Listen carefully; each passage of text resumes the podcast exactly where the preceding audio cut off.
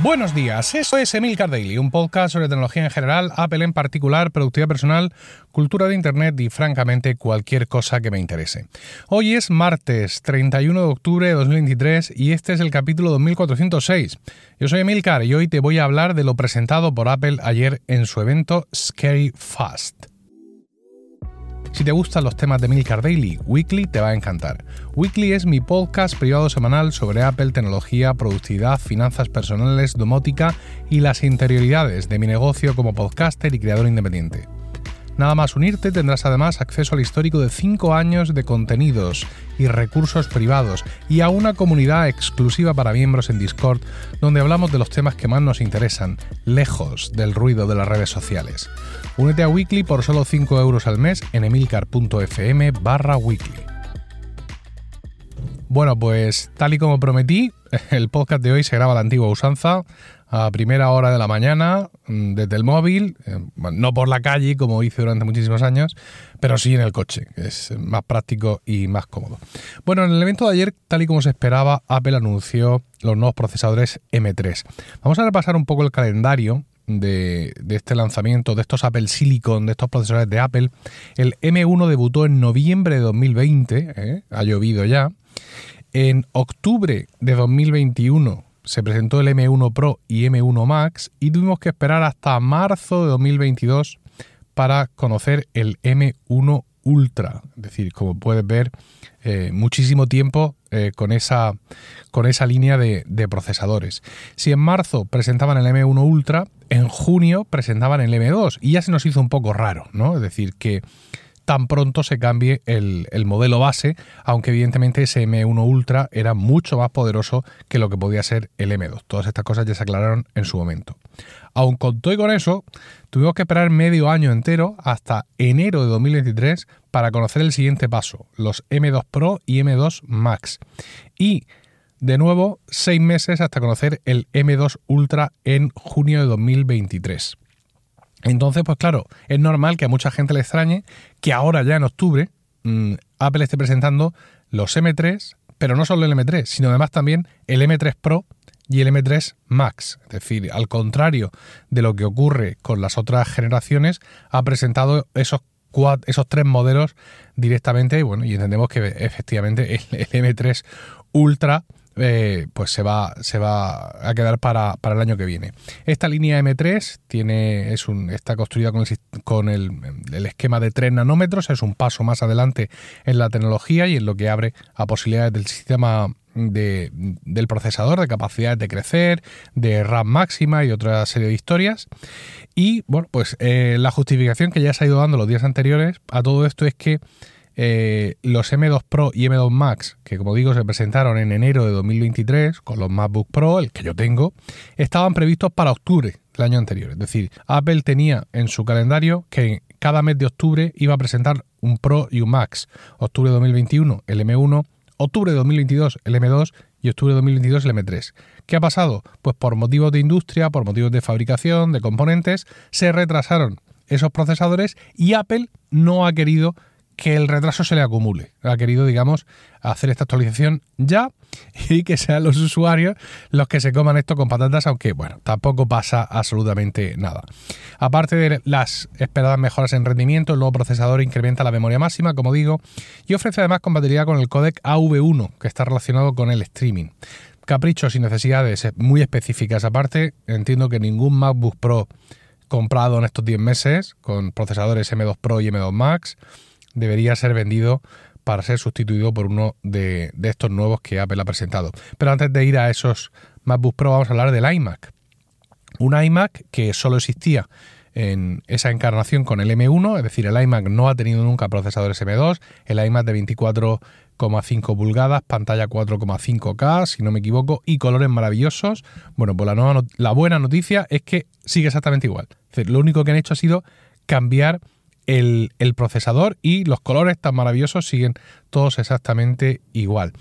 Eh, este nuevo iMac con el procesador M3 es dos veces más rápido que la anterior generación con procesador M1. Y también dice Apple que es 2,5 más rápido que el iMac de 27 pulgadas, el último iMac Intel con 27 pulgadas. Y también que es cuatro veces más rápido que los modelos Intel de 21,5 pulgadas. En un esfuerzo de marketing por decirle a esta gente con iMac Intel, oye, es vuestro, vuestro momento. Estos nuevos iMac también dice que tengo el teléfono demasiado cerca. El, iPhone demasiado cerca. Es que estoy grabando un podcast, ¿sabe usted, joven? Ah, bueno.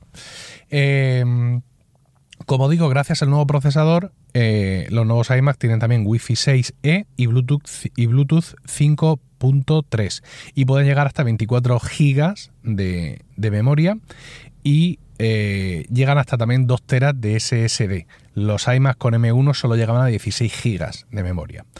Si alguien estaba esperando esta actualización de los iMac mm, para que de paso Apple actualizara los accesorios y que ya tuvieran puerto de carga USB-C, pues ha esperado en vano. Es decir, los accesorios son exactamente los mismos accesorios Lightning que existían antes, el Magic Mouse se sigue cargando exactamente igual y alguien que por ahí soñara con un Touch ID integrado en el Magic Trackpad, pues también tiene que esperar. Es decir, que aquí tenemos lo mismo de siempre.